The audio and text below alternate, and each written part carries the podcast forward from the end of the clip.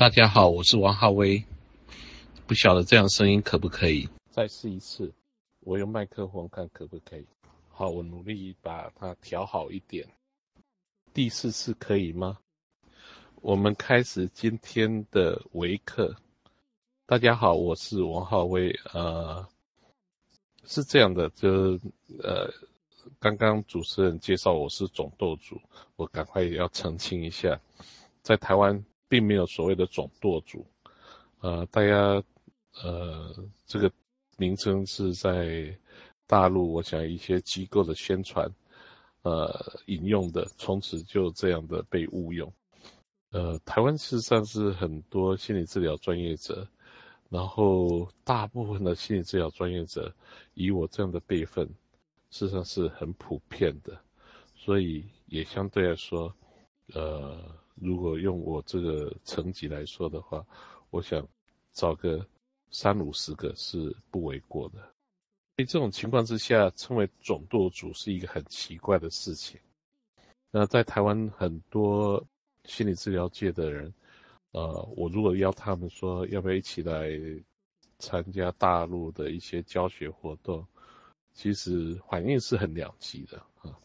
那总之。对大部分的心理治疗工作者，特别是精神分析的领域，几乎都有一种隐士的倾向，就是自己好好的、扎实的做好自己的学问，然后在呃自己的诊疗室里面跟来访者相处，乃至于行有余力，就是好好思考、读书跟。被分析等等，因此对来讲课这件事，事实上他们不是很有兴趣的。对台湾来说，学习精神分析或心理治疗，这个过程是跟大陆的情形是相当不同的。呃，我自己来作为例子吧，哈，那我自己是呃一九，啊，我想想看，嗯，九。多少年？一九，呃，一九八，一九，嗯，我们习惯讲民国哈，就民国，我是民国呃七十六年进入台大，也就一九八七年，好抱歉，一九八七年开始当精神科住院医师的，啊，这个时候呃。台湾的精神医学界算是精神科医师的人数终于达到一定的分量了。我所谓说精神科医师人数达到一定分量，是说，呃，在过去，精神科医师本身，呃，主要的照顾是要照顾呃慢性精神病病人，在等于说一七零年代乃至于更早以前，台湾大部分的精神病病患都是像呃。相当不人道的被这样收容着的，那是用笼子呃关着，是用铁铐铐着。那在七零年代以后，这情形才慢慢改善。那第一批，也就我的比较是老师或师兄们，其实他们都投入了这种旧式的呃不人道的疗养院，怎么样把它改的比较现代化的这种工作。也因为是如此，他们的工作也就主要落在精神病，也就比较重度的精神疾病。到了我们我八七年到进入的精神科的时候，原本我也以为我的工作是要从事这一方面的，可是那时候已经很明显的就是说，几乎台湾的床位，诶，将近要足够了，但还是还没完全够，因为我们那时候政府。台湾的政府还是在鼓励精神科医师出去开疗养院，呃，可是这个情形大概又过了几年就果真饱和了。但总之，我们那个时候算是比较幸运的，所以就开始从严重的精神分裂病，或者是双向情感性疾病，也就是躁郁症这种传统的精神病或疯子，开始可以转向也一般的。抑郁啊，或者焦虑啊，这种神经症的病人，所以我说我们是幸运的，因为可以开始接近人性更多一点。精神病，也就严重的精神分裂症或躁郁症，不是说没有人性，只是他们呃，可以说他们好像旅行到另外一个更遥远的地方，以至于我们作为一般人是不容易达到他那个世界。可是最焦虑、忧郁或者强迫等等这些神经症，其实我们是可以比较能够接近他的内心世界。有可能去共情，去，去，也许去进一步去理解，乃至于有什么样的改变。所以这种情况之下，抱歉，为了帮助这些病患，心理治疗自然就开始了。那但是在台湾的心理治疗开始，又跟大陆是相当的不同的。在大陆，我们可以都知道，就是说心理治疗的开始。呃，基本上是由，呃，等于说七八零年代的时候开始对心理学开放以后，慢慢的挤入人马进来，包括联合国、世界卫生组织林中义教授派曾文新教授，呃，开始来这里授课，以及呃中德班啊，那当然中德班的影响力是最大的了。那中有了中德班以后，才开始有更多的各国的呃，算是专业人员进入到国内来，呃，这样的情形，早期的话，像呃，等于七八零年代的时候，联合国进来是因为国内的资源不足，啊，同样中德一开始也是如此。不管是曾文新教授也好，或者是中德班也好，呃，当初是针对一个资源不足的地方，想要提供资源。然而，在没多久，呃，整个中国的经济起飞了，从一个资源不足的地方变成一个富裕的市场，那更多的呃各国的专家就更有动机来到这个地方，嗯。这是国内的现象，我想大家都很熟悉的。那可是台湾的情形是不一样的。嗯，台湾的心理治疗一开始，事实上是在二次大战结束以后，联合国开始重新呃运作，变成了联合国世界卫生组织的一部分。大家都知道，就是因为。联合国原来的代表是由台湾的中华民国，一直到我忘了是哪一年，一九一九一九一九七八吧，啊，反正才才由我现在的中国啊作为正式的代表。那在一九七八以前，呃，我希望没记错这个年代，呃，当台湾是联合国的一份子的时候。联合国世界卫生组织是希望能够在欧洲跟美国之外，也就是一般所谓的第三世界，寻找呃几个国家来作为心理卫生的实验地啊，希望能够把这些第三世界的地方的实验推到整个所有的第三世界。在这种情况之下，包括菲律宾、台湾。都被选为这样的一个对象，总共大概有十个点左右吧，非洲、拉丁美洲、亚洲都有。那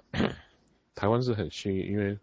菲律宾后来等于说它的政治不稳，联合国投入的呃，等于是说所有的金资源事实上就很快的，那个等于说破坏了，所以并没有累积。那台湾相对来说。呃，因为联合国世界卫生组织的关系，所以就变成有一我们的我的老师们，也就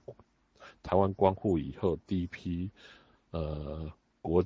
本国籍的教授，包括林中义教授、林宪教授、陈竹章教授、燕坤教授，呃等等，他们都是到以哈佛为主的地方学习。五零年代的哈佛是以精神分析。为主的，那再配合上社区精神医学，所以他每一个区的都是写的是心理治疗、动力心理治疗跟社区精神医学，或者再加上流行病学。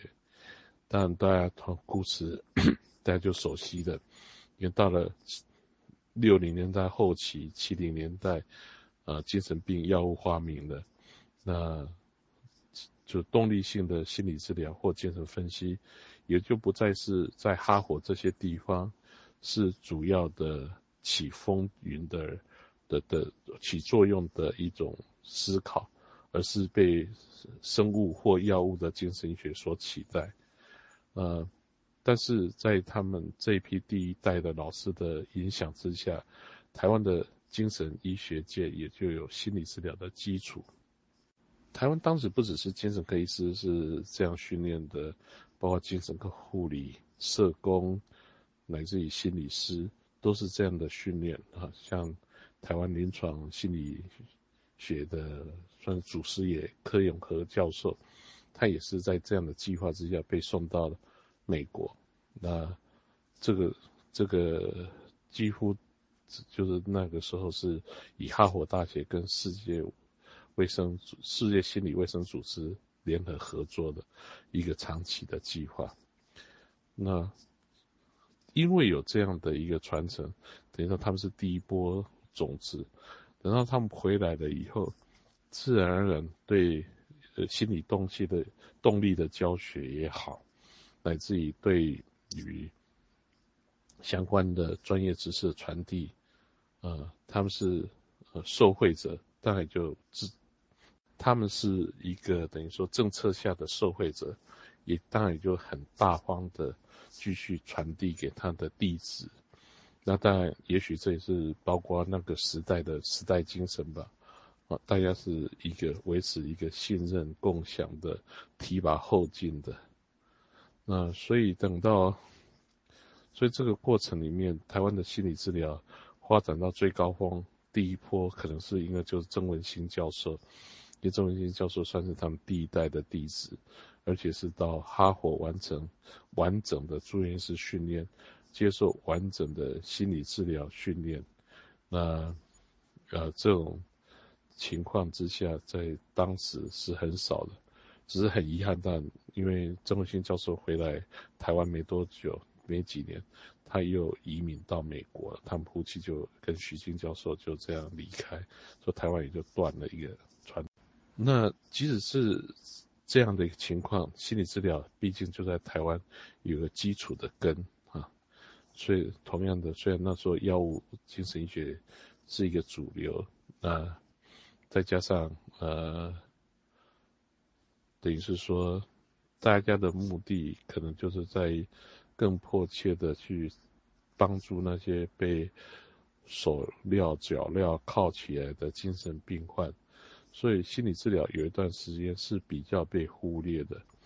即使有，比方说在儿童或青儿童精神医学，那时候台湾也同时开始发展发展对孤独症，也就是自闭症的治疗，啊，就自然会发现。大部分都是以认知行为治疗为主，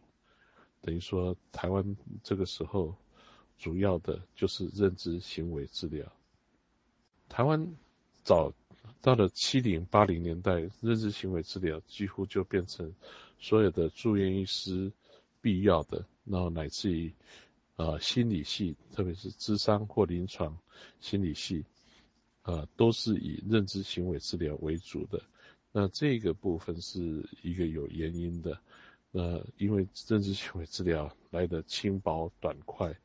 啊，所以就开始了有了这样的一个，呃，就是大量的应用。但是在另外一方面，家族治疗也是相当盛行的。像在台湾这个时候，社会开始有很多新的问题，那。台湾并没有像大陆那样有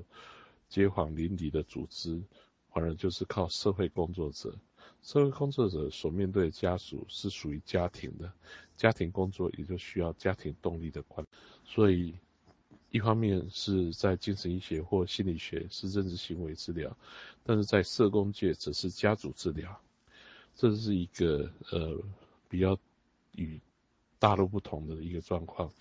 所以，当我一九七八年开始，一一九八九年进入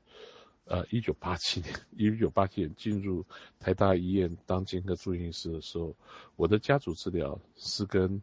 呃黄梅根，他是一位社工，是资深的社工师学的。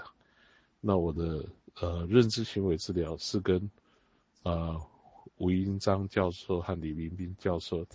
一位是临床心理的教授，一位是精神科教授。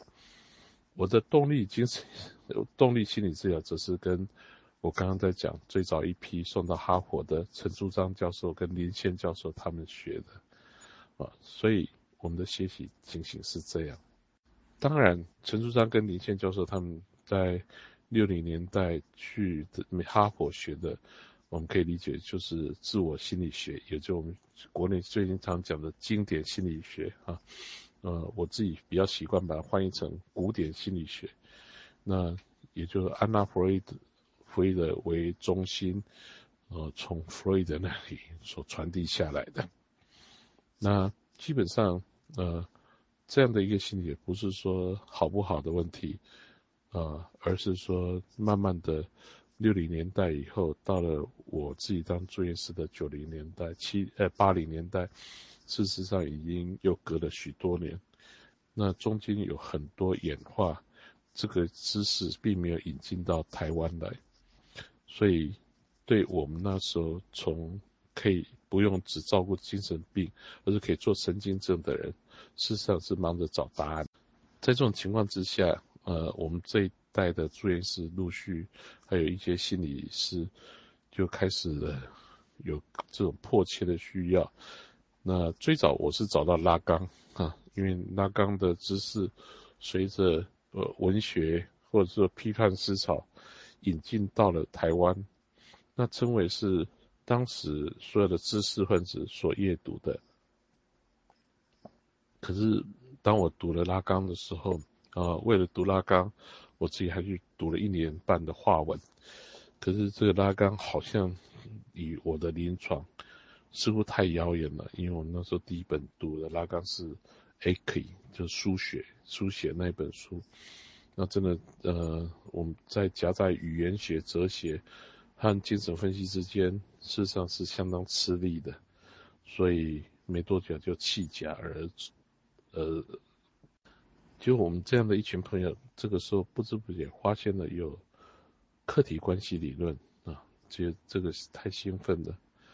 我的老师是是美国自自我心理学，台湾那时候思想界流行的是拉缸，但是客体关系是来自英国的。那事实上是，呃，我们如果对这个历史了解的话，也知道说客体关系在八零年代才慢慢被。肯伯格等人引进到美国啊，事实上，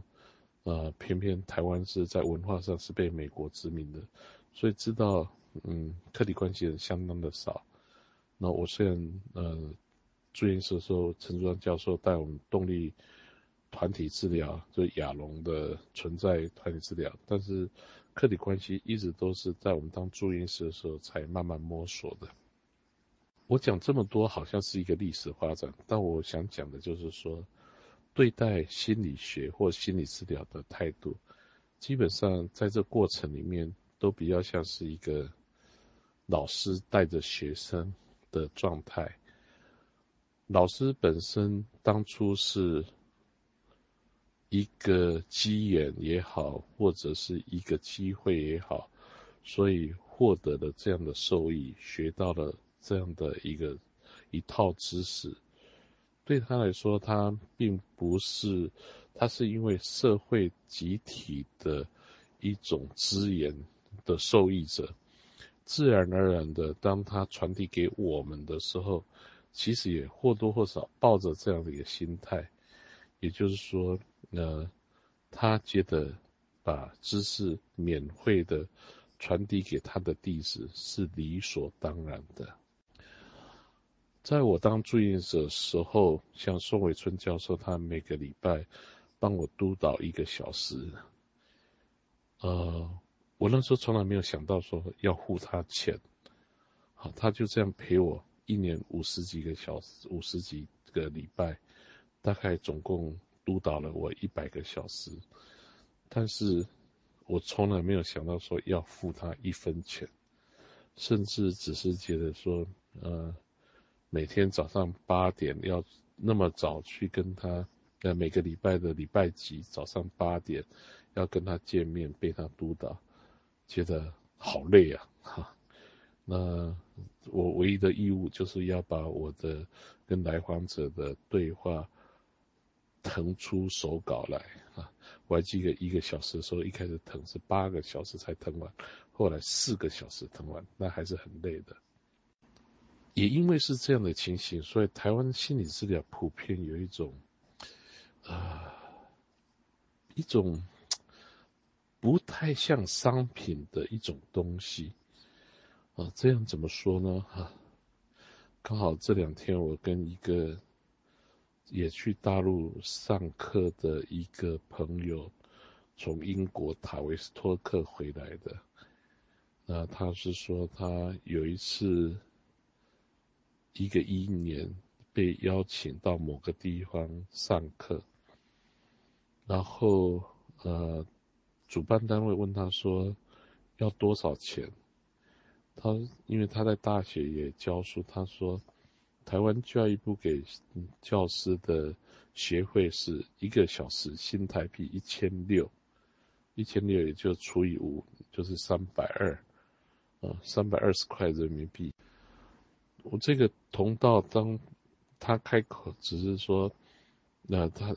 当他答应接受去做工作坊的时候，他告诉对方说。台湾教育部一个小时给新台币一千六百块，也就是三百二十块。说你给我这个数，再加上飞机跟住宿，这样就好了。然后等到他很讶异的是说，对方是工作坊是一天收一千块人民币左右，然后收了八十几个人。呃，事实上他有点压抑，也有点愤怒。但是对方呃，也就主办方。其实我们可以理解，这是大陆的一个习惯，就主办方自然就会说，呃，是就是因为如果说收费太低，那可能怕没有人来听，哈，不知道它的重要性，那他也哑口无言了。所以在这种情况之下，最后这个工作还是完成了，那对方主办方也给他一天五千块人民币的稿的酬劳。但是他总觉得相当相当的困惑，啊，就是这怎么回事啊？那因此，他告诉我说，他后来就决定不再被邀请去讲任何课，因为他总觉得他自己好像变成一个是有价位的一种商品，在那里待价而沽。这个情形我不晓得，这样大家听来觉得怎么样？在台湾，一直心理治疗一直都没有进入一种商品化或市场化的状态。虽然也收费，虽然也虽然台湾心理治疗的学习，你要参加工作坊也要收费，但是更多的是要求你要像一个认真的学生。好好的投入啊！当你愿意投入的时候，我才愿意跟你督导。虽然我收费，但是更更重要是看你是愿意投入多少。如果你投入的多，当然我才优先想要教你。所以还是比较属于一种传统的师徒关系啊。那我也知道说，在呃很多大陆朋友是找。台湾这边的呃治疗师，也许做督导，也许做分析体验。那可是大部分啊，我不能说全部，呃，因为市场的力量太诱惑了，很多台湾的同行，当然市场的力量太诱人了哈，所以很多台湾的同道也就慢慢习惯这样的操作。但大部分，我刚刚在讲。在台湾，以我这一级的，手说三五十个跑不掉，那他们其实并没有想，呃，有兴趣像我这样去大陆上课。当时只有我去上的时候，我和机会去上的时候，我这样被误会称为总舵主，呃，事实上，呃，是一个对我来说真的是溢美的称赞啊，过度称赞了，那这是特别要澄清的。那也用这个例子来开始想，台湾跟大陆心理治疗的不同。那对台湾来说，真的最很难理解的就是大陆心理治疗的商品化。对台湾的专业人员来说，一直很困惑着，就是为什么？没错，心理治疗是要互惠，台湾心理治疗也收费，但是收费的并的目的是在于，呃，真正的解决来访者的问题，而不是在呃。做一个专业的训练，啊，就是说，专业训练其实在台湾成本不是那么高的，我必须这么说，专业训练不是像呃大陆成本那么高，呃，在而且台湾的专业训练基本上也许这些年来也越来越上轨道了，所以变成是说，不管是呃像你如果是医师，你要完成住院医师的训练里面。就有很扎实的要求，至少有三百小时以上的经验。那你如果是心理师，心理师的至少要硕士，而且硕士通常都是要三年到三年半才能完成，包括两年的呃学分跟一年的实习。那一年实习是很扎实的，你必须要接很多来访者。那你接很多来访者的同时，学校也提供你一个很扎实的督导，哈，就是看着你怎么做，然后一边做一边修正，一边做一边修正，哈，这样一年下来，几乎每个都是可以上战场的，哈，至少是在一个比较安全的空间，比如在学学校辅导中心，那是可以接个案的。那如果当然说，呃，或者说像。如果是精神科医师在住院，在医院，那就更多接个案的机会。那督导协医院也会提供，这样就呃做得不错。这样训练当然不一定够啊。比如说，如果你对心理治疗有特别有兴趣的，呃，也许你拿到心理硕士以后，考上了台湾的心理师，或者是说当精神科医师以后，还想，比方说对精神分析。或者对团体治疗，或者对认知行为治疗，或者是对家族治疗要进一步的训练，那也有不同的课程。进入到这些课程里面，没错是要花费的，可是更多的时候是也要求你资格的考量，就到底你合不合格，就你适任吗？如果你不适任，你可能你的训练就到这个层级，你就不能再进去了，哈，再往上升了。并不是说你教得出学会，你就可以往上升；你教得出钱，你就可以成为呃完成课时间，你就好像就有资格了。对台湾的心理治疗训练来说，最重要的还是在于你究竟能够对来访者的困扰有没有能力去解决，来访者对你的服务是不是可以满意。呃，反过来讲，你对来访者的需求，你可以不可以去理解，可不可以去共情？那你也可以让他感觉到你的理解，以至于他觉得他被理解了，那他愿意留下来，他也理解你所描述的，呃，这可能将要发生的心理治疗是怎么样的情况，那他也接受这样的治疗，对他。是有利的，包括他要付出的时间跟金钱，他还是愿意的。那这样的一个治疗才有可能展开。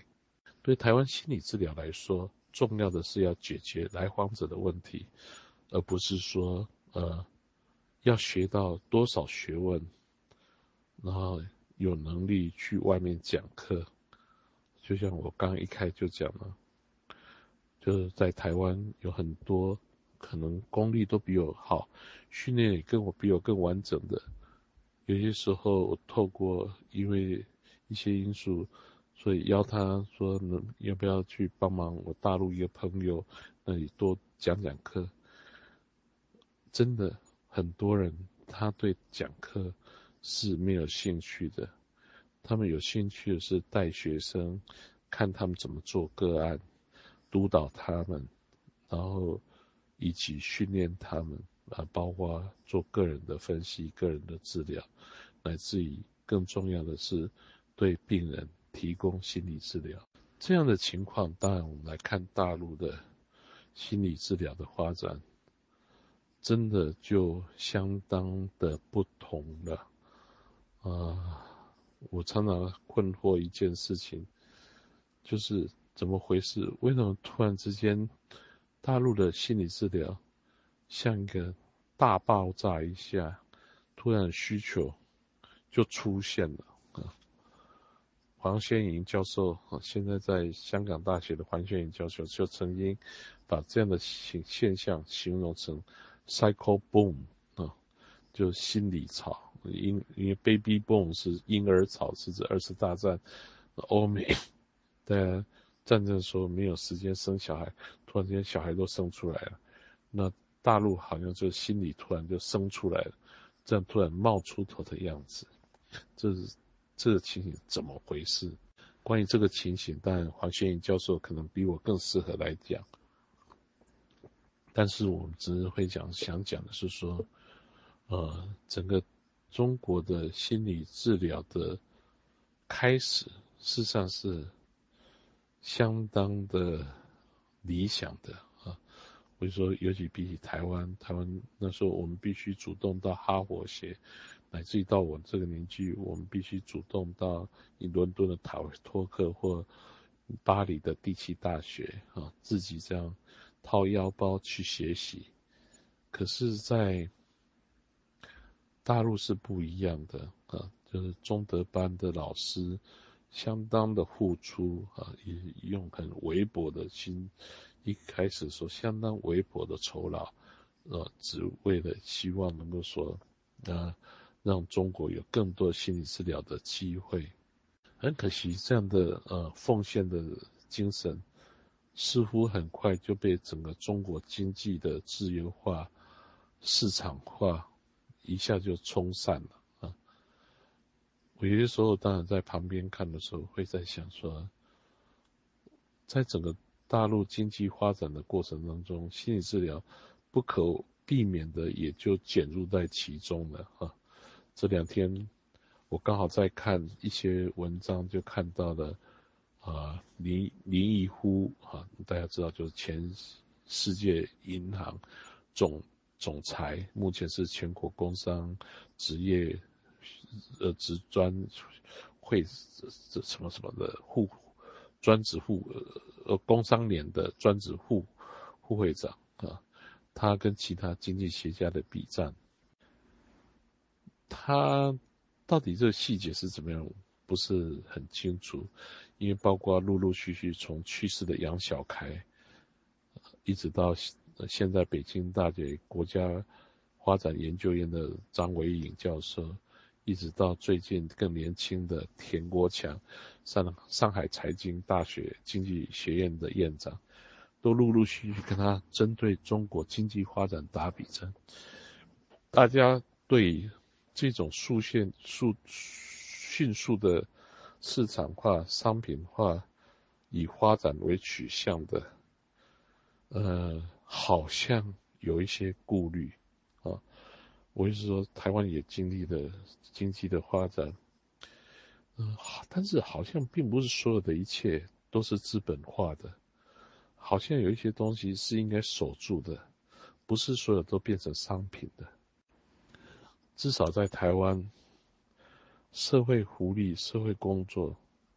事实上，也就是对社会很多弱弱势的付出，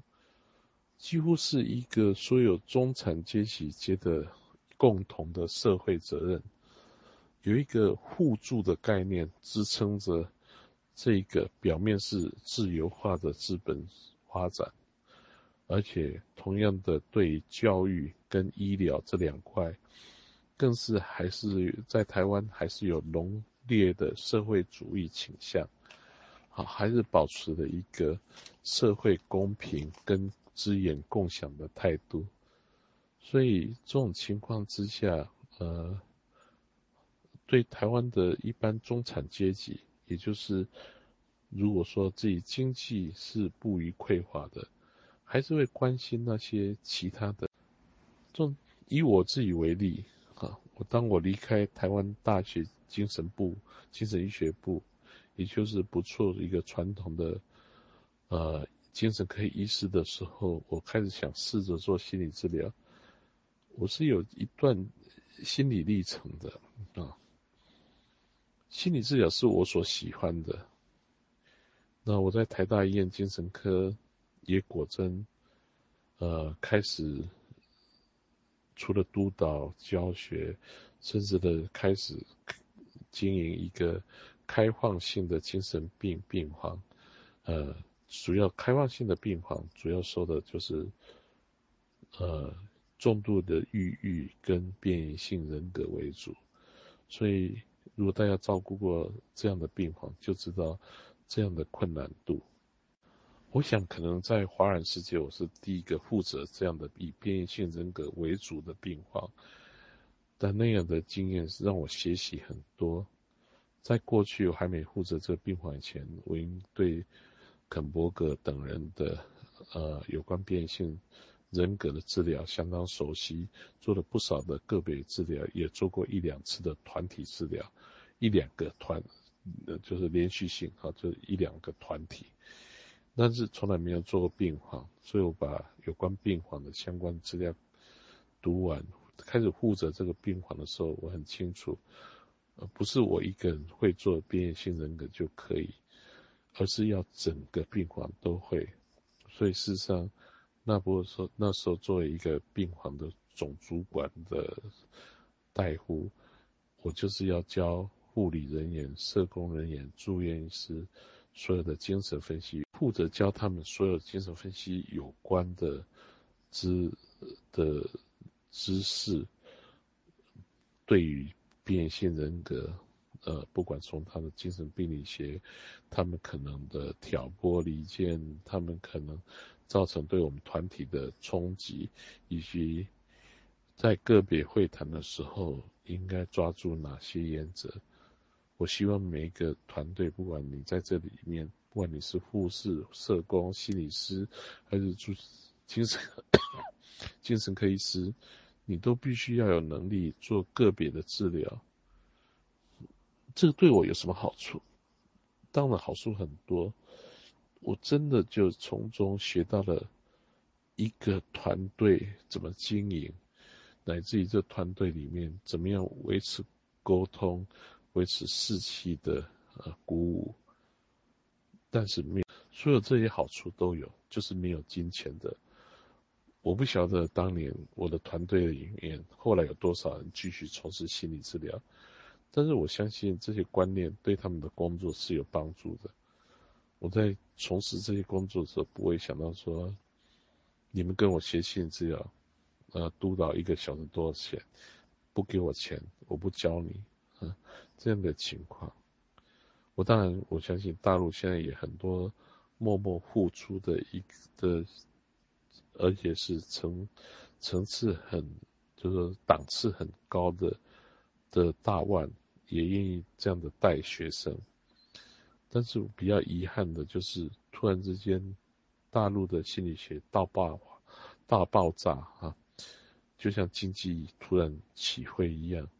老师变得很罕见、很稀有了。这种速度所产生的效应，事实上是叫人困扰的啊。一方面，不可能有那么快的培养，因为。心理治疗就像是一个很传统的手工业，手工艺的学习，啊，本来就是以前师徒制，徒弟至少跟个三年六年是跑不掉的，但是很不幸的，呃，就是整个大陆确实。需要的量太多太多也太多了啊！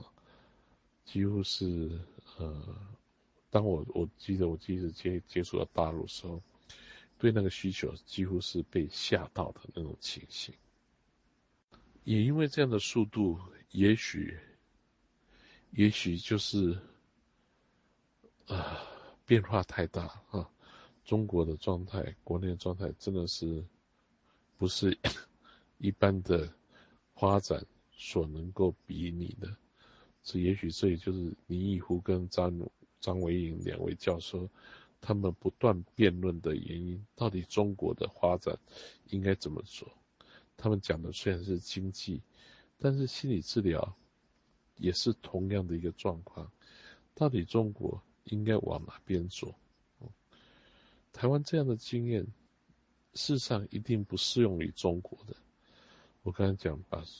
心理治疗台湾这样的经验，其实就是一个手工艺，从无到有，到慢慢慢慢的传递，慢慢慢的变成。呃，桃李满天下的情形，这是完全不。台湾向来喜欢把这样的工作称之为助人工作者啊，就是包括呃，可能专业的像南京陶老师那种电话工作者，那或者是说像呃社工，或者是护理，呃精神科护理，或者是。精神呃或者是心理治疗师，呃，广义的一个共同名字就叫做助人工作者。透过谈话，透过社会资源的整合来帮助别人。既然叫助人，就不是商品啊。但是这个这样的经验，真的不是是不是是的确 不适用于大陆的这种。大量的需求猛然出现的状态，因为真的是缓不济急呀。在大陆，因为真的这样情形太迫切了，最快速的也就跟着最有效率的方法，也就是跟着呃整个经济发展一起前前进。这样的经济发展前进的方式，当然也就是市场化跟商品化。那这个一个情形就出现了。当一切都是商品化的时候，所代表的是，嗯，人们生活就陷入了一种新的贫困啊。我记得我到大陆玩的时候，事实上是呃，就是刚刚开放的时候。最压抑的就是公园要收费的事情。今年看到一个帖子，啊，就是说，呃，呃，算了，那个帖子太敏感，不讲啊。总之，在台湾很少有公园要收费的。你别不，这不是台湾例外。你去日本、去欧洲、去美国，公园也好，许多公共设施也好。本来就是给人民的一个基本的生活品质，是人民生活纳税，所以才有了这个呃服务人民的所有的设设施，然后当然像公园、公共设施这些，让人民的生活有品质，是理所当然的不然老百姓纳税。是做什么用的？同样的心理治疗，也许有分很多门槛，从高到低啊。我刚才讲，我在台大医院服务的时候，一方面是帮忙设立那样的医院，但一方面也遇到一个很大的困扰，就是说我原本当然，一方面我自己当然也有兴趣，呃，接一些个别治疗的个案来访者。那特别是住院医师接不起来，难度太高了。也同样是边缘，他的病理状态如果很严重、不稳定是很高的，甚至有一些很特殊的人格结构，不是住院医师程度可以接得上来的。那我大概就是由我自己出嘛。那一个礼拜，我每天我如果留在办公室做。下班四五点的时候再做三个小个案，也就是七点到八点才下班，可以维持数一个礼拜十五个小时左右的这样的一个个案量。但是问题来了，很快的这十五个一个就一个小时就一个萝卜，一个萝卜一个坑，原本是要接这比较困难的个案，可是问题来了，因为等于说在那时候，嗯，台湾大学是在台北市。台湾大学医院是在台北市，可能是可以说是最好的医院之，半之一好了，不然就或者说勉强荣总是可以并驾齐驱的。那自然而然，医院就很多达官贵人的请托啊，所以这种情况之下，呃，就产生了几乎这十五个萝卜坑。一个一个都被达官贵人占走了，那再加上台湾那时候开始要写 SCI 论文，所以我就决定离开了。我决定离开，开第一个自己的智慧的心理治疗诊所，那是在一九九八年啊，一那当时并不是说台湾都没有心理治疗私人诊所，像杨干雄医师。杨干雄医师跟陈展航医师，他们都是美林格诊所，美国美林格诊所训练出来的。大家如果知道这个医院，就知道它是一个呃精神分析的圣殿，哈，是自我心理学或者是经典系精神分析的圣殿。他们在这里面训练出来的，啊，自然他们心理治疗的功力是一把的。像杨干雄医师。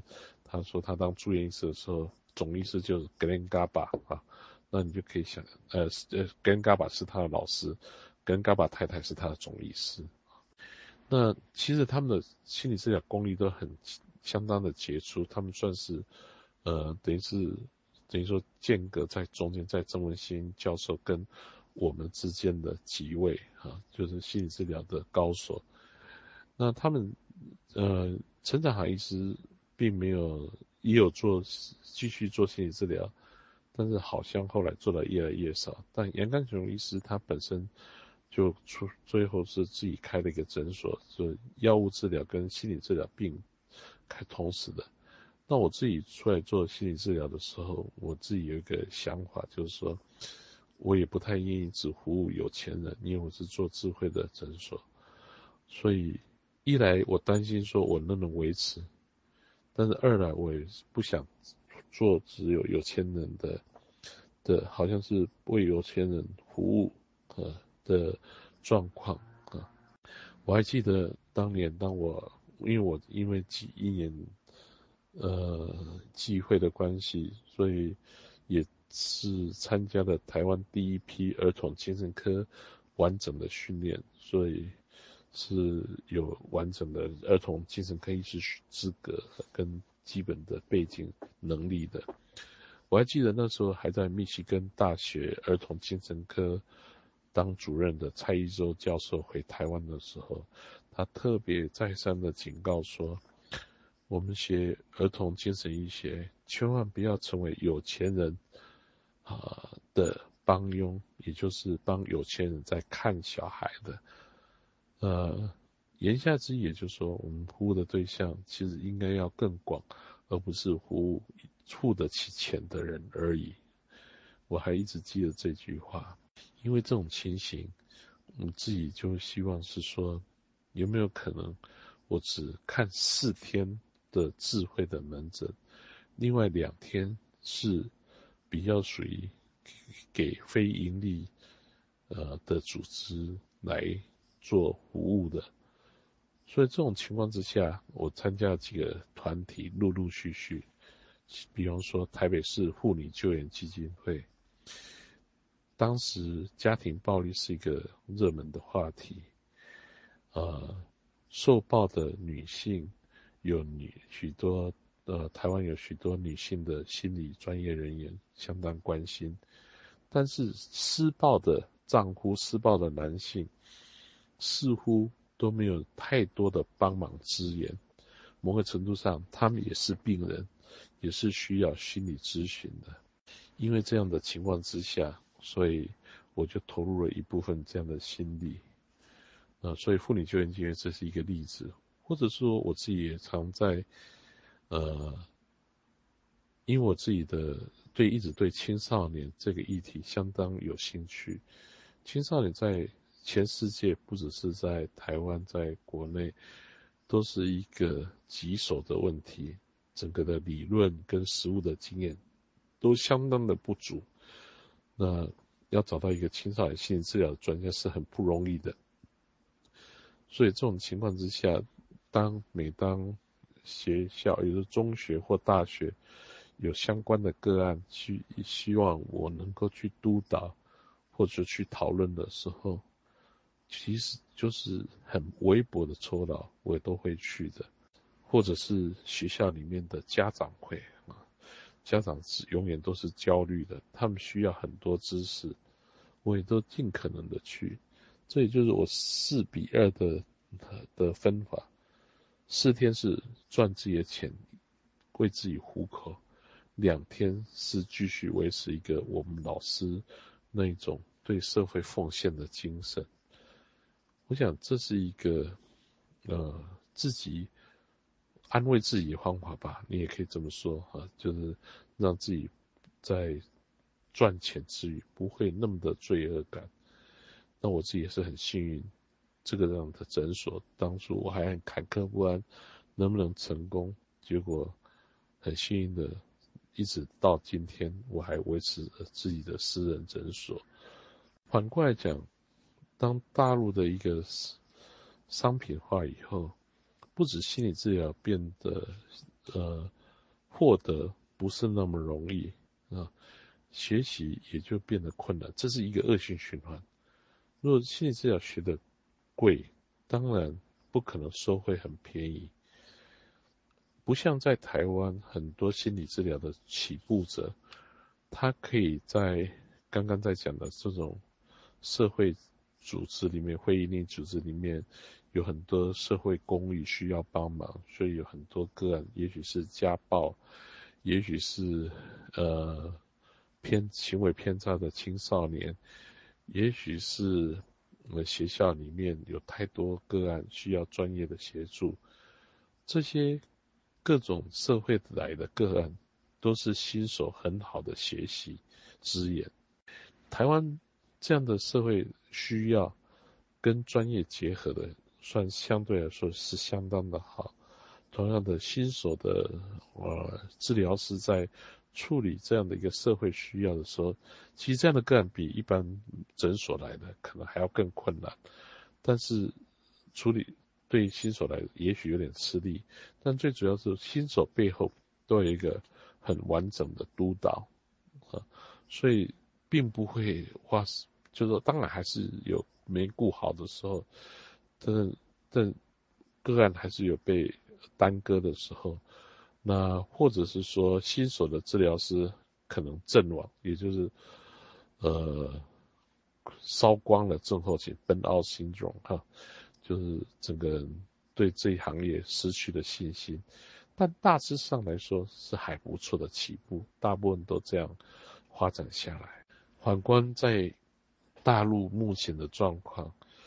很多学习心理治疗是学的相当的昂贵。却没有机会去操一练，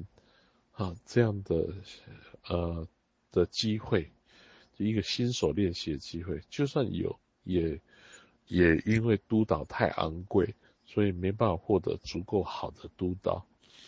所以以至于我们看到一，一批又一批相当有心投入心理治疗工作的，的热情的人士，不管他的热情。呃，有没有金钱的动机？但的确是相当投入的，却没有一个很顺利的学习的过程。在大陆来来说，比起台湾，要完成为一个有经验的治疗师，确实困难了好几倍。大陆这样的困难好几倍，哈，是恐怕是一个结构性的问题。这是。怎么办啊？我严格讲，我作为一个呃呃一只脚在大陆，一只脚在台湾的人，其实可能也没有资格讲出一个具体的方法啊。但是我相信这个问题一定可以解决的。那这是在起步的这边，在另外一边，我们又看到很多所谓的大咖啊，心理治疗的大咖，有些时候我也蛮困惑的啊。也的确，在整个国内的状况，需要有很多人去耕耘，像传教士一般，让大家知道心理治疗是什么。国内需要知道心理治疗是什么，甚至。但也更迫切的需要知道心理的知识啊，这要岔开一个话题的啊。心理学知识也好，医学知识也好，许多相关只要一点科学的知识也好，在大陆似乎都很容易变得商品化，而不像在台湾，好这些知识是理所当然的，是应该共享的医疗。机构有责任教民众知道最基本的有关的健康知识，正确的医疗知识。同样的，呃，心理学界也都很主动的让心理学成为一个普遍的问题。所以，当比方说在台湾啊，以前两年一个很严重，在台湾我们以前两年发生一个。整个社会震惊的，就是在台北捷运站有一个随意杀人郑捷的案例来说，他现在已经被处死了啊。可是当他发生的时候，大部分的媒体、报纸、电视在讨论的就是说，到底郑捷是怎样的一个个性？为什么他会呃随机杀人？他到底是怎么样一个家庭出身？这些讨论都相当心理学的。这样的现象也就反映出来，就是说，心理学的知识，事实上在台湾是相当相当的普及的，并不是这个普及，当然并不是说每个人遇到心理问题就一定来求助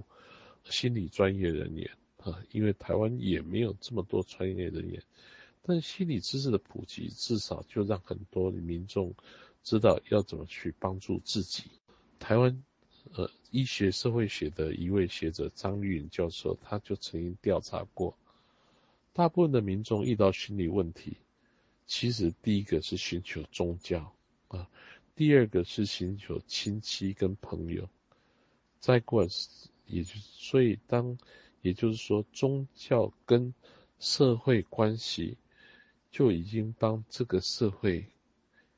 啊，还有读书，自己读书啊，就阅读这三者，就帮这社会至少解决掉百分之七八十的心理问题，剩下的百分之五、百分之十，是其实或也许还没这么多，啊，基本上也大部分都是这些解决不来的，已经够专业人员忙了啊，专业人员在台湾怎么培养？都是不够的，只是说这些需要专业人帮助的人，有的人付得起钱，有的人付不起钱，所以心理治疗也就要我们这样的一个专业，自然也就要提供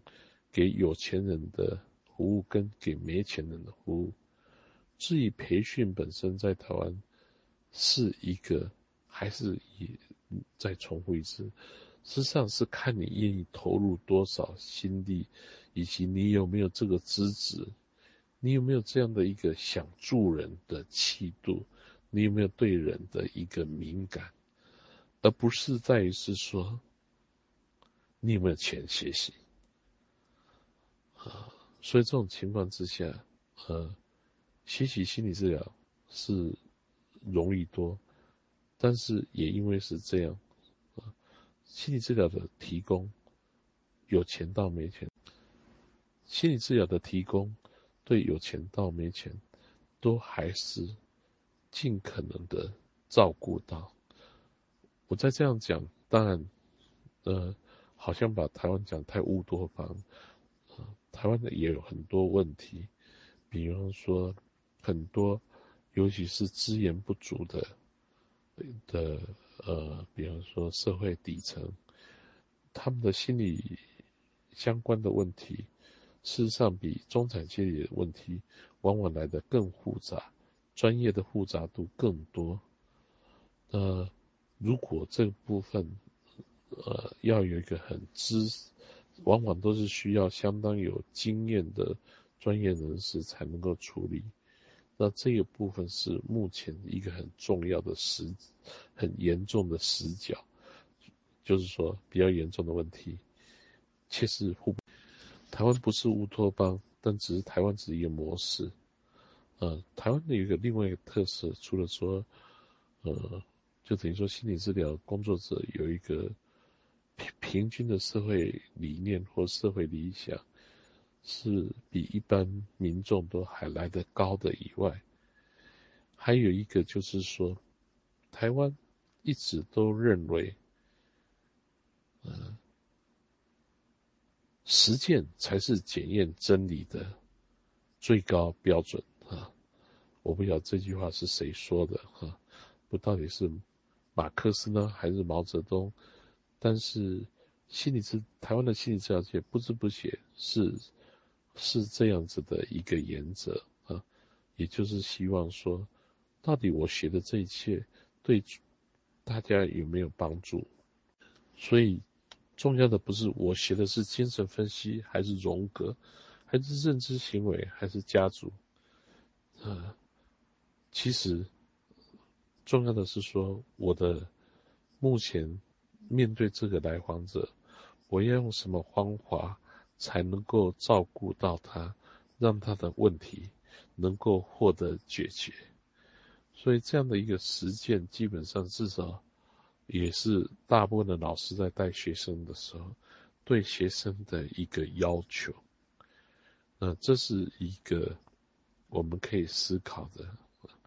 呃，谢谢大家，我就先休息。呃，大概五到十分钟吧。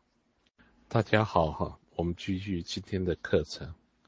那也欢迎大家开始准备问题提出来。我大概再讲个十五二十分钟就结束，剩下二三十分钟给大家一起来自由讨论啊。我想再拉回原来一个问题哈，就是我对大陆心理治疗界的一个看法。嗯。也因为这样的一个商品化，那自然就产生一个庞大的产业，所有的产业自然就有上游、下游啊。我们常常会看到，就是说这样的上游、下游下来，到底是怎么一个情况呢？你可以把它形容成一种生物链啊，就是真的是一环扣一环，一环吃一环，那一环养一环，那一。所以，如果用生物链来看的时候，我就思考到底什么叫做大咖哈？常常被介绍在大陆讲课时，大家就讲说大咖、大腕，或者说刚才讲的总舵主，这些充满了品牌效应的名词啊，是叫人家很困惑的。一个心理学家到底怎么回事？为什么变成一种品牌啊？呃。这真的是一个很困扰啊！我自己这作为一个心理治疗师，我在台湾平，虽然我大家好像看我常在大陆讲课，但必须要强调是，其实我很少很少荒废我自己的个案啊！我一直到现在为止，每个礼拜都还是维持三十到三十五个个案左右。所以我几乎到大陆讲课都是，呃，个案做到飞往飞机场跑不可的最后一刻，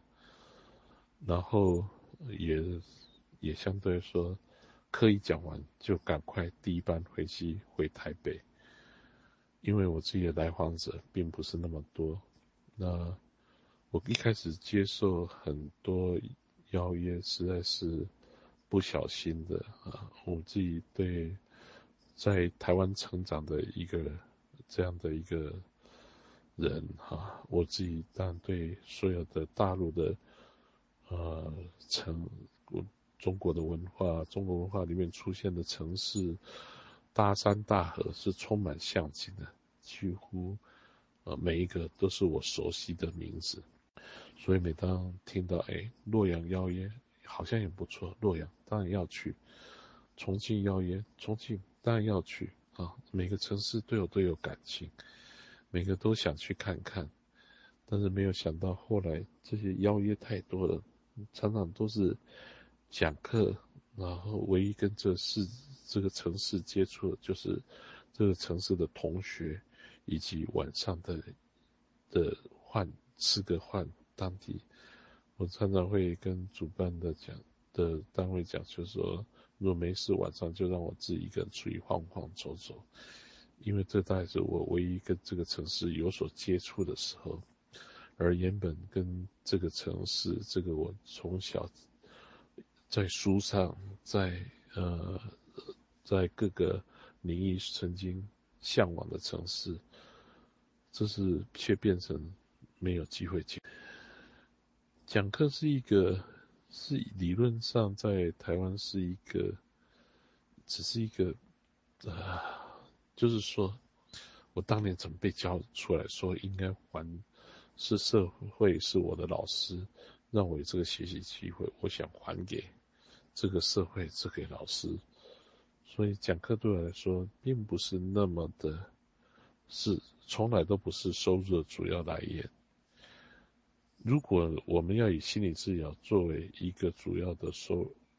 如果我们从事心理治疗，希望赚大钱，那真的这是完全走错路了啊！理论上来说，心理治疗就像手工业，是手工艺，你是要享受你慢慢的精工细琢，慢慢的沉溺在其中，一个我作品完成，花的时间，永远是。一个作品的完成，或一个，也就是一个来访者的改善，你所花的心血跟时间，其实往往是这个金钱所没办法，呃，计较的啊，或没办法换算的。更何况你时间是有限的，你的一生是能够做的深入、好好做的来访者是没有多少个的。当你愿意好好的、深入的做的时候，自然而然的，啊，你就是享受在其中啊。这种匠人的精神啊，是以我们心理治疗所应该要有的。然而，如果你想要的是赚大钱，恐怕就不应该是走这条路了。在我心目中，心理治疗人还是比较适合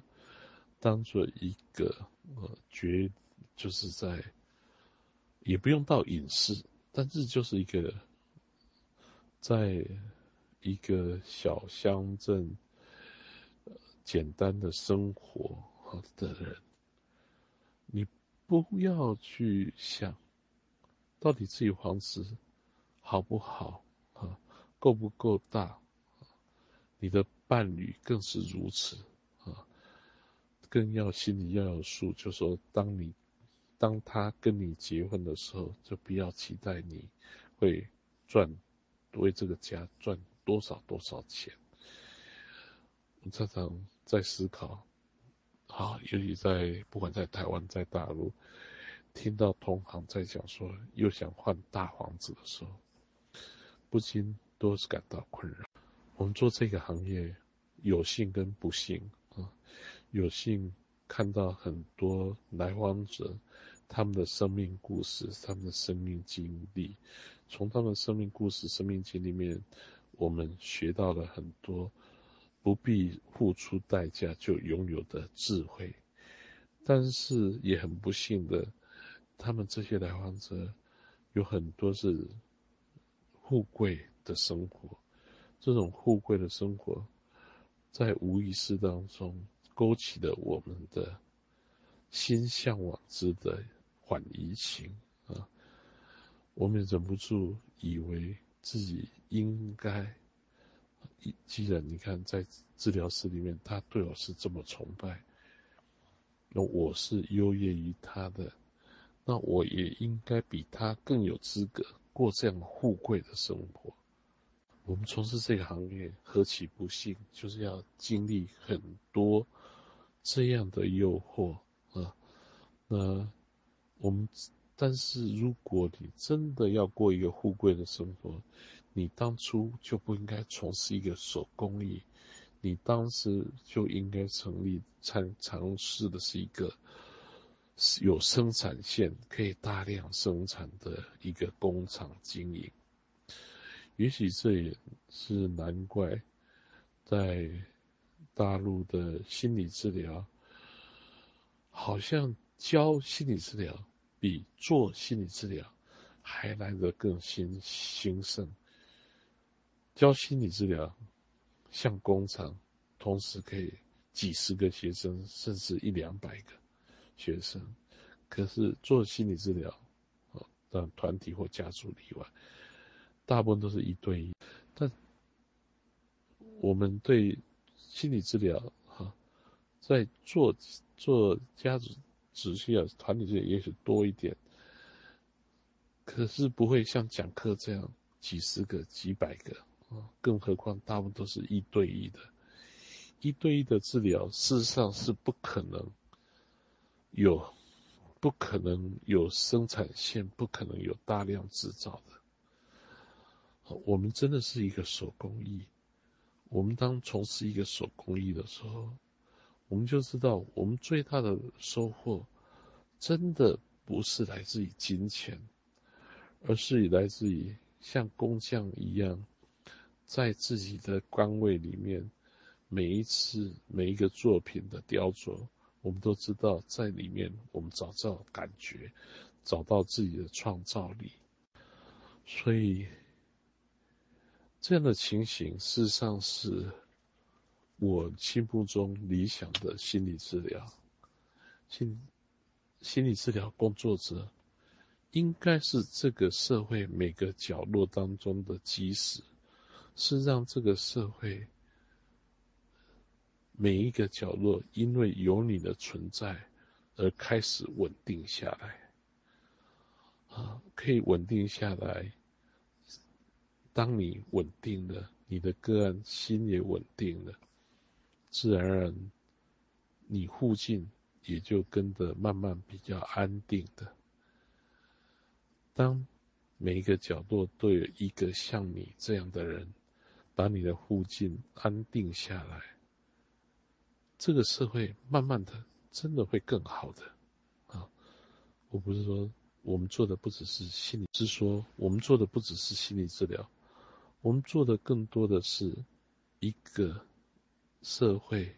安静的进步的力量。我们是像这个社会当中一个看不到的。启蒙者，我们对这个社会希望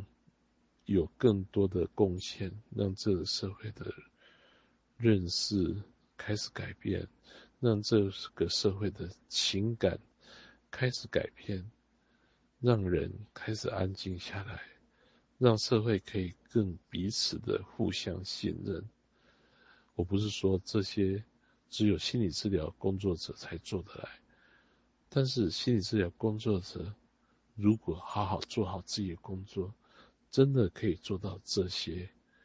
社会的效应。当然，国内的很多大咖是有展现出是台湾所没有的啊。我记得我来到大陆的时候，我对最大的。另外一个震撼，就大陆的大，哈，这种大真的是我们在海岛长大的人无法想象的。我很难跟我的同事，就台湾的同事，不曾来过大陆的同台湾同事来形容这个大，因为真的没有体验到，很难去形容这个大。前面讲说。太快的速度，让很多事情跟台湾不一样，很难想象。同样，这是台湾没办法想象的大，也让一切不一样。让一切不一样，这个时候可以看到，啊，在大陆的心理治疗工作者，其实有很多都做到了台湾做不到的地方。比方说，在台，在大陆，我们可以看到已经有很多。呃，了不起的同行开始对整个西方知识开产生质疑。我们真的这些从西方移民进来的、移植进来的知识，真的对我们的社会、对中国人的社会有实质的帮助吗？啊，这个。贾小明教授就开始发出了声音。贾小明教授最近写的那一篇文章《精神分析培训在中国：文化殖民还是文化适应》，其实就是他反思的一部分。我们甚至在很多研讨会里面看到大陆的这些同行，当他们累积了一定临床经验的时候。开始质疑西方的理论，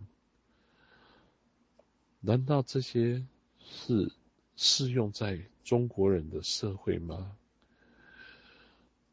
甚至质疑，如果我们一切照单全收，也就是你知道，心理学跟心理治疗在认识论上有一种个人主义，也就一切是以个人。为优先的，一切是有个人主义的才是崇高的，集体主义的反而是卑下的。这样的价值观是在心理治疗或心理学里面很明显的。如果用这样的观点照单全收的时候，就等于承认中国民族或亚洲民族就是次等的民族。是一个比较卑下的民族，但真的是这样吗？还是我们应该顺着我们自己的民族、我们的社会结构、我们的社会与个人的关系里面，再重新发展一个心理学、心理治疗？至少是要做适当的批判来接受。这是在大陆很多朋友做的比台湾好的。我们也可以看到，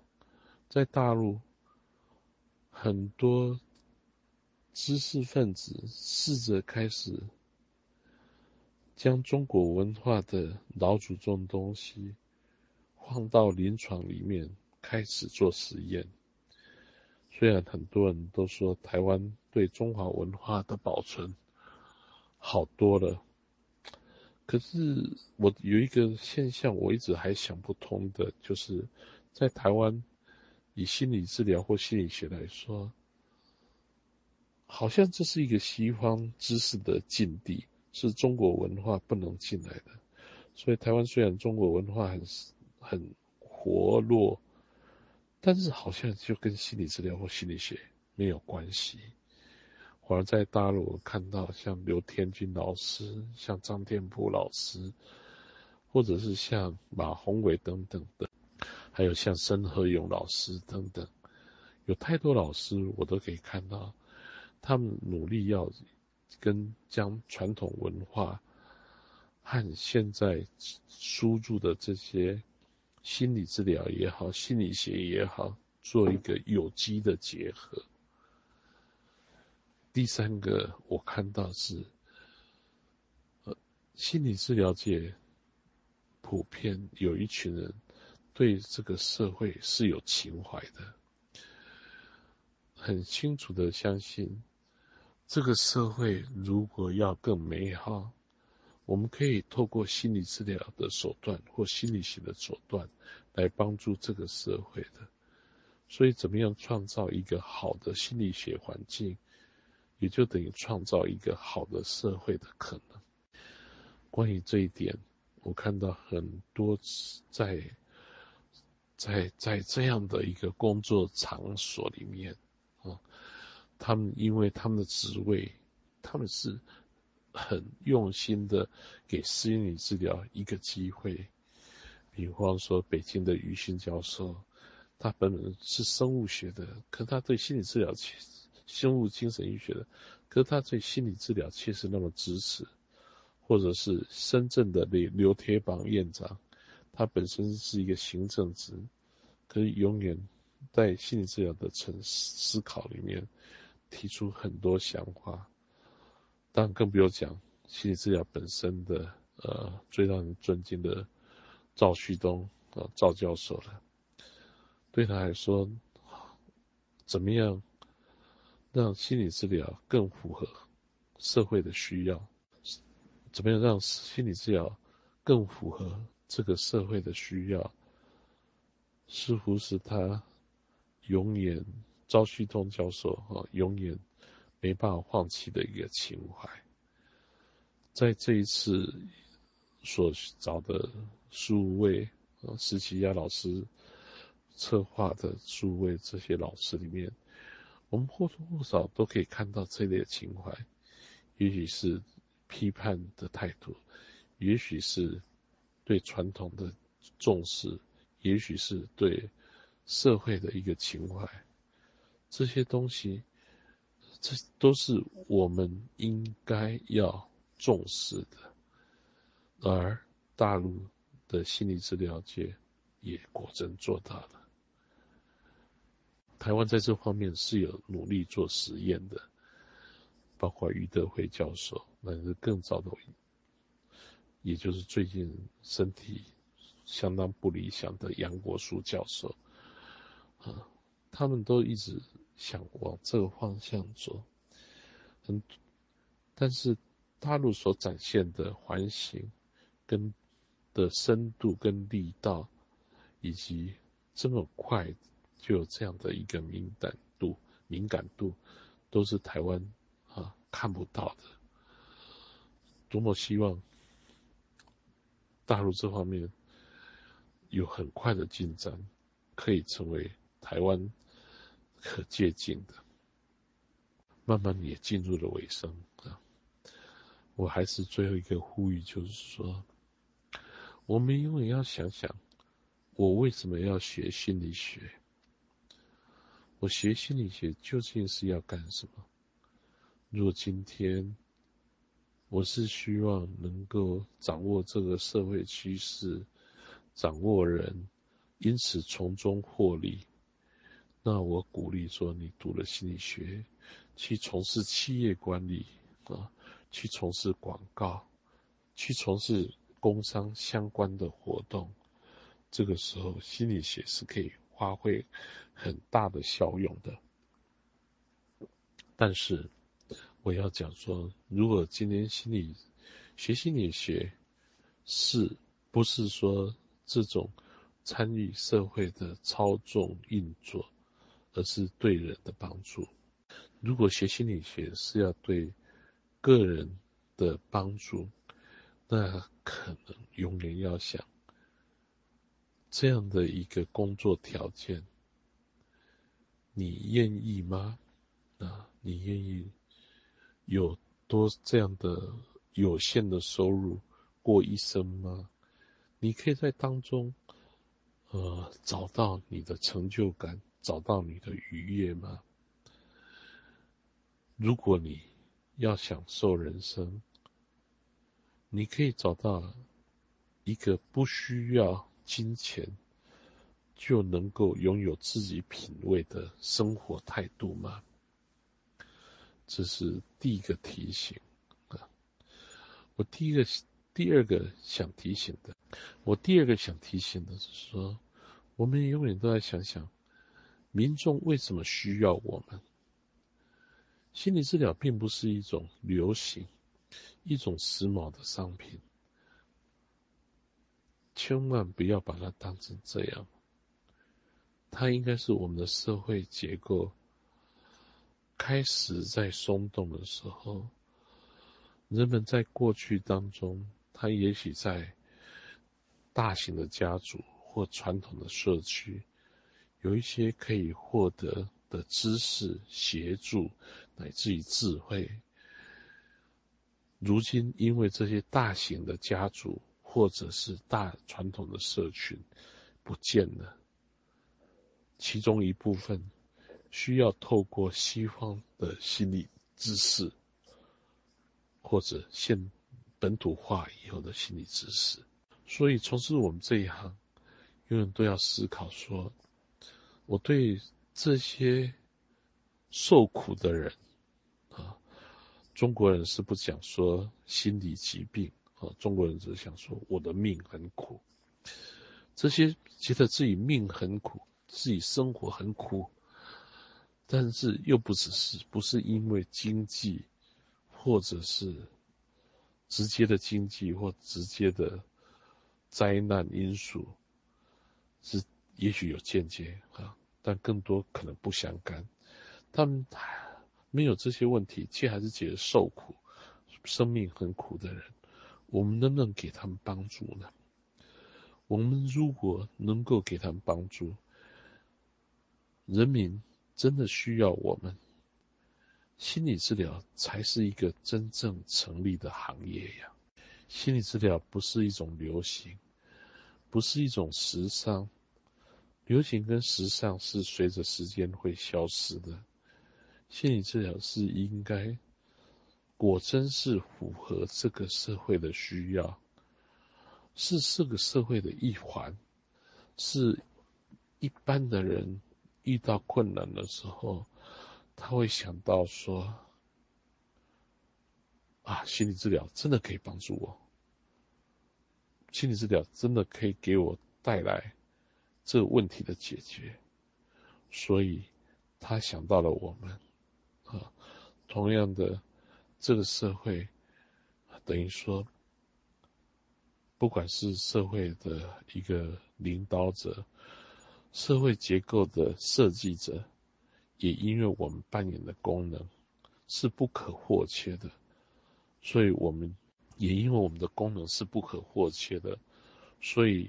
在搭建这个社会蓝图的时候，我我们永远都会被摆在一个重要的位置。没错，我们也许赚的钱不多，也许我们并没有办法像商人那样大富大贵，但是我们真的享受的人生智慧、人生的乐趣以及。对生命永远维持着一种有感觉的、有创造力的这种状态，事实上不是其他行业所能获得的。所以，真的最后这三点的思考，跟大家分享：我们的心理学究竟是要什么？人们为什么又需要心理治疗？以及第三点。这个社会，在整个架构上，为什么需要心理学存在？如果我们能够考虑到这三个，心理治疗才有可能成为一种必要的存在，才有可能成为人们生活中的一部分，也才有可能不是一种。流行的泡沫化，流行，然后泡沫化，请，这是我在台湾也会担心的，也常常提醒的。也许在国内这状况不是那么严重，但是如果可以，但是。如果可以，当然一定最好把握机会，把自己的实力做好，把自己的临床功夫练好，把所有的来访者当做最好的学习对象，好好的把自己的专业真正的建立起来。我想，这都是两岸目前。所应该面临的，今天跟大家分享到这里，欢迎大家提出问题，谢谢大家。我对于设置这个问题跟西方的老师看法是相当的不同的。在我们的社会里面，关系是一个基本的状态，关系是很难避免的。如果今天来访者来了三四年好了，居然一次大排档就崩溃了。我想这个治疗三十年恐怕是有问题的，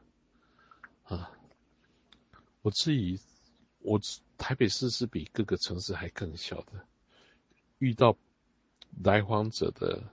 本人、来访者的家属等等是更多的。没错，当一个来访者的状况还不稳定的时候，这样的关系突然出现不可预期的，也是有破坏性。但是真的，大部分来说，只要稳定的，我不觉得有这情形。所以我觉得，本来咨询师就是在人间的啊，更何况在小城小镇。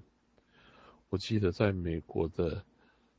呃 Psychotherapy Network 的一个杂志，就是心理治疗连接，这样翻译吧哈，他就曾经提过讨论过在小镇。啊，怎么样？跟他来访者是不可避免的会遇到，也许是在购物中心，也许是在街道上，也许是在开学校家长会的时候，真的，真的不可能不遇到的。我想，除这个治疗者真的把自己当神了，所以也鼓励。他的来访者把他当神，所以看不得他在大排档吧。谢谢大家，嗯，希望今天的演讲不会讲课不会让大家烦躁。再过来数位大咖啊，都是我很敬佩的：赵旭东、张海英、刘天军、杜亚松、刘丹、唐登华、李小四、邱建莹。张天布、李梦潮、周正、徐勇、徐军、薛伟、施启佳，不妨大家真的好好听听他们的心路历程。我相信心理治疗在我们华人世界将会是一代胜过一代的。大家起步也很辛苦，但是不用妄自菲薄。你们一定会更厉害的，我真的相信匠人精神啊！我相信我们要将心理治疗当做一种修行，一辈子的修行，守着它，坚持下去，这个社会会慢慢的不吵杂，慢慢安静下来。这样的匠人。也就慢慢的更显得它的重要性。Cheers 提到三个问题哈，一个说现在培训过贵，不扎实，通过看书看前辈书有没有帮助？当年我们自己学习就是透过看书的哈，自己组读书会讨论来理解。那大家在看翻译的书的时候，最好能够找原书来看，因为很多。很多翻译本身还蛮有问题的。新手在找督导的时候，最好是找一个能够在实物上教你的。我就说不要教理论，而且而是而是等于是说，呃，很清楚怎么样帮助你把来访者留住，而且帮助你解决来访者的问题。什么理论这个时候都抛开。啊，所以理论真的最不重要，重要是他有没有实物的经验。要学什么流派开始，我我是不以为然。但我常常会还是这样讲说，我们做中国人的个案、华人的个案，我们一定要有家庭动力的概念，但是我们要掌握个案的深度，所以又有精神分析的观念，抓住精神动力。然而要。过关斩将，立刻效有效，认识行为的技巧也是要有的。我自己这几面都写了，包括艾瑞克艾瑞克森催眠啊，所以我想如果可以的话，我核心会建议就从支持性的心理治疗开始，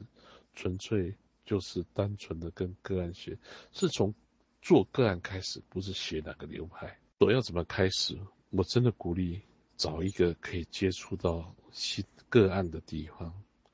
我不晓得怎么样才能够接接触到个案，接触到来访者。你一定要有足够的来访者啊，你才能够真正的学习。心理治疗这个知识是实践的知识，是透过实践才有真正的理解。如果你懂很多名词、很多术语，这个心理治疗不是经得起考验的治疗。所以，真的，呃，找一个有很多个案的地方开始起步，再第二个才找一个刚刚讲的督导。呃，验血的问题，家庭访谈，我必须说，嗯，简单讲，是某种程度上，小孩子厌学是是的背后，往往都有一个父母或家族的期待，所以这个家家庭的访谈或家庭治疗，是慢慢让父母把注意力从小孩身上。移到他们自己身上是怎么回事？为什么他们需要有一个呃认真读书的小孩，或怎么样怎么样的一个小孩？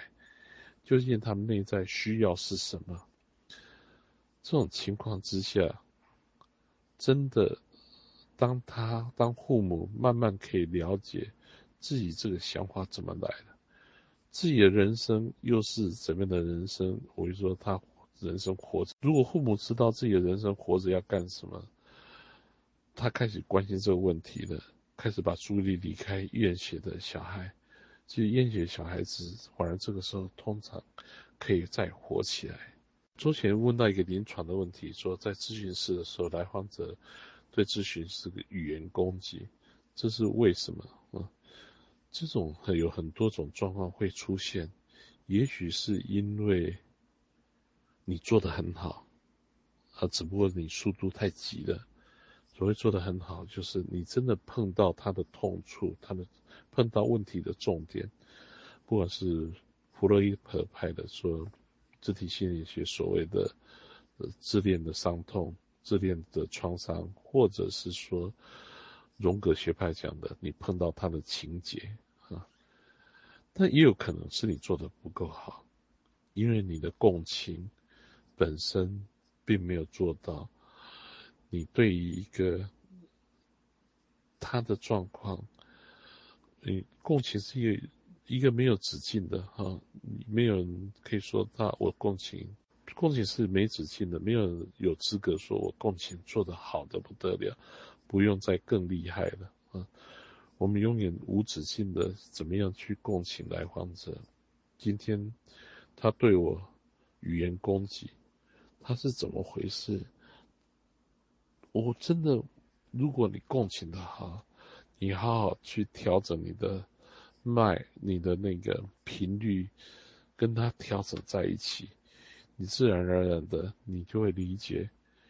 是什么让他生气的。我想，有些时候是我们的共情的功力不够，但永远是不够的，因为这是无止境的。今天讲了很多有关于心理治疗商品化、资本化的问题，但是我也必须要承认，在整个社会越来越资本主义化的过程当中，资本进入资本主义市场是唯一发生影响力的办法，